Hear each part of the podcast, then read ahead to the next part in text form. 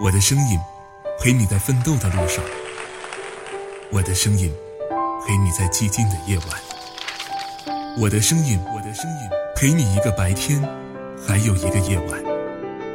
我，我是十里铺人民广播电台，三年的陪伴，三年的信任，在三月的感恩月里，我想对你说谢谢。现在搜索关注十里铺人民广播电台公众微信账号，回复关键字“不客气”，就有机会赢得价值千元的感恩大礼包。十里铺人民广播电台，有用，有趣，一路陪伴。十里铺人民广播电台，您身边最贴心的温暖励志伙伴。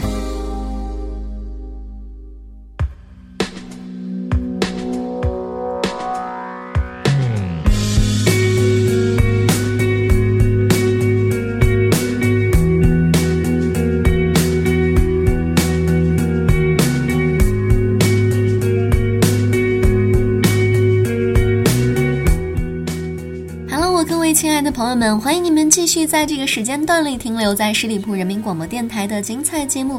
现在来到的是出发吧，好奇心，我是你们的老朋友晶晶。有时候真的是白驹过隙，时间转瞬即逝。等到四月一号，我们十里铺电台就三周岁了。在这里，真的要感谢朋友们三年的陪伴，以及三年对我们的信任。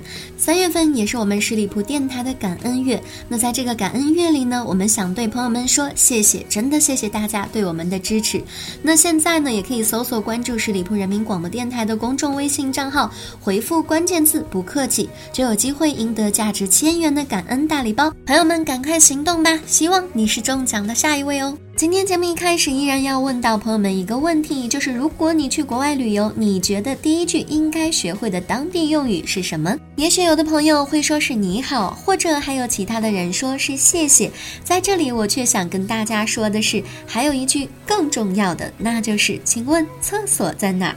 无论你是高冷傲气的王公贵族，还是遗世独立的文人骚客，只要你感受到来自腹腔深处悠远深长的那一声呻吟，你都会乖乖的找一个地方，让括约肌一阵张合抖动，负担卸下，喜上眉梢。这段表述应该相当文艺内涵了吧？希望不要影响朋友们的好心情了。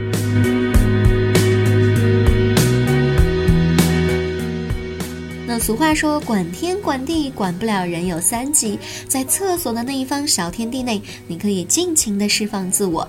然而，随着技术的进步，如厕用具也在不断的向更加舒适、贴合人的生理需求的发展。卓利·赫兰在他的著作《厕神》当中提到，马桶爱好者们认为，文明并非源自文字的发明，而是第一个马桶。现在想来，的确是这么回事了。这个足以证明，人们已经把如厕的舒适度。上升到了人类文明的高度，但事实上，恰恰是这个被人们誉为文明起源的马桶，在拥有几千年文明的中华大地上，却让人犯了尴尬症。相比蹲厕，让人可以坐着轻松完成整套动作的马桶，着实减轻了人们如厕时候大腿肌肉的负担。但是与此同时，问题也来了，人们在如厕时需要跟马桶有肌肤之亲。当然了，这在家里并没有什么问题。不过，当马桶出现在公共场合，这个本来是为了人人们私密行为服务的工具，成了公共用品。你完全不知道，在你之前有多少个人接触过这个马桶。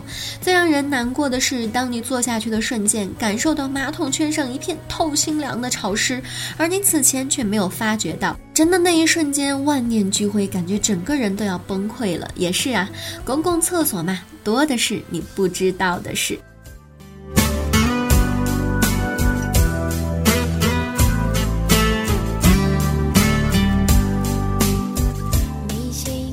还是做，这是个问题。但是似乎这个问题并没有让太多的中国人纠结，因为即使在马桶相当普及的今天，中国人依然更加愿意选择公共厕所中的蹲厕，而不是相对舒服的坐便器。一项网上发起的投票结果显示，高达百分之八十八的人认为景区的厕所应该采用蹲厕而不是坐厕。在中国的历史上，厕所似乎一直是一个公共场所。现在家里的私宅洗手间也是随。着现代三口之家的出现而产生的。古代宫廷或者是大户人家，由于家庭人数众多，还有无数的仆役，厕所当然是由一个大家族甚至是群落共同使用的了。除了主人如厕可以享用便盆，大部分的人还是会使用蹲厕的。敦煌壁画中就有关于古人使用蹲厕的描绘。在古代中国农业社会当中，公共使用的蹲厕不仅能够低成本的满足大量人口的生理需求，还方便收集排泄物作为肥料。虽然这听上去稍稍有那么点恶心，但是这确实就是生活呀！生活嘛，也多的是你不知道的事。因而呢，一直到新中国成立和集体经济时期，中国人都广泛使用着蹲厕了。改革开放以后，国外的抽水马桶进入到中国的千家万户，真的是又一项喜悦国人的发明呀。但同时，人们的卫生知识和意识也在提升。对于公共厕所当中接触皮肤的坐便器，大多数中国人还是望而却步。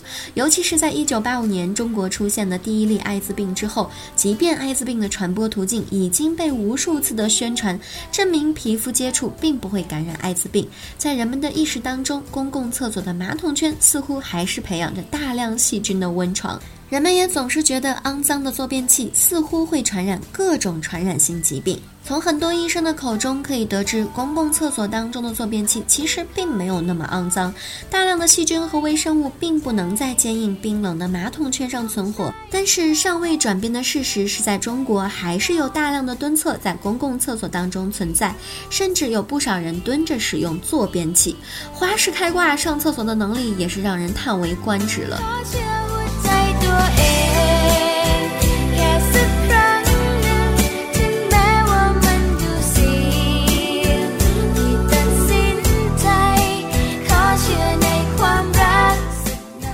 喜欢蹲就蹲，喜欢坐就坐，这本来也没什么。但是当蹲厕出现在外国人面前，公厕的一个个小隔间里的小事就不得不被提升到了文化的层次。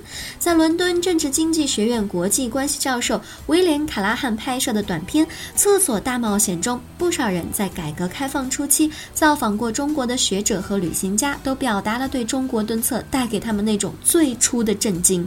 当时公共厕所里简易的坑洞和隔板让不不少没有接触过蹲厕的人倍感不适，甚至是有人落荒而逃。脑补一下那个土厕所的画面，你不得不由衷的赞叹：也许中国人的骨子里真的是带点武功的基底吧。而对于蹲不下来的外国人来说，完成如厕的整套动作，就好像在悬崖边做瑜伽一样，骨骼不够清奇，还真是完成不了的事。同时呢，厕所空间的开放性也让不少人觉得不太的舒服。短片里一位美国历史学者回忆在中国农村。上女厕所时的经历，谈到厕所的隔板建的浮皮潦草也就罢了，旁边一圈蹲在坑上的人们还会好奇地探过头来看看他的屁股是不是长得和他的脸一样的白。我忽然有种奇怪的感觉，我真的不是一个人在战斗。这位历史学者这样说道：“你真的不是一个人，你还有一群志同道合且给着你坚定目光支持着的人们。”德国学者马勒兹克在分析跨文化交际时谈到，在异文化当中的人会。基于一种民族中心主义来认知自己所处的新环境，也就是说，他们会有意无意地把本国或者是本民族的思维和行为方式带到新生活里。因此，很多从小使用坐厕，同时本文化当中又十分注意私人空间的人，在中国坦诚相见的公共厕所的灯位里，还真的是有点尴尬。威廉·卡勒汉在视频里提到了初来中国使用蹲厕的人的心路历程的四个阶段：初见时的震惊，尝试使用时的恐惧，还有想各种办法努力适应，以及忍着使用成功。把这个过程放大，其实就是文化震惊和逐渐适应的过程。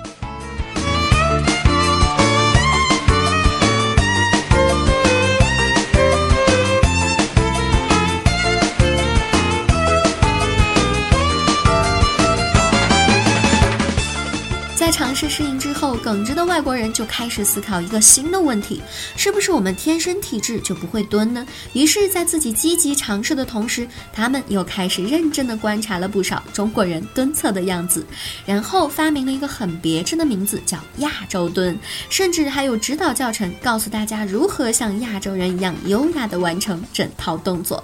蹲于是变成了一件有禅意的事情，外国人们一下子就嗨了！对于蹲厕的探索根本本停不下来。日本通过 X 光拍摄发现，相比坐侧，蹲厕时肠道这个排泄的角度更佳。不是我说，日本这个国家有时候做出的事儿让人真的匪夷所思。以色列的研究结果则显示，蹲厕用时比坐厕少一半时间以上。总而言之，蹲着就是比坐着有文化，而且还更加的爽，何乐而不为呢？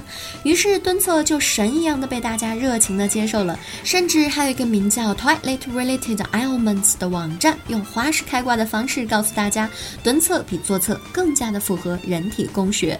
归根结底，蹲厕还是坐厕，孰优孰劣，可能并不能成为一个真正的问题，关键在于你愿不愿意理解别人习惯的生活方式，或者是尝试新鲜的东。东西，因为聪明如你，一定会知道脑袋决定屁股才对，反之不然呢。今天的节目真的是一期有味道的节目呀，希望朋友们不要隔着屏幕都能够感受到那种浓浓的味道。如果给朋友们造成了不适的状态，在这里要给朋友们道歉了，我真的不是故意的。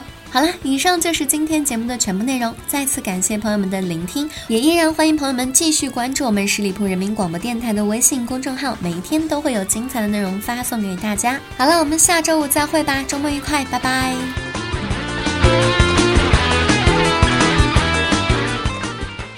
本期节目由十里铺人民广播电台制作播出。了解更多的资讯，请关注十里铺人民广播电台的公众微信。和新浪、腾讯的官方微博，感谢收听，我们明天再见。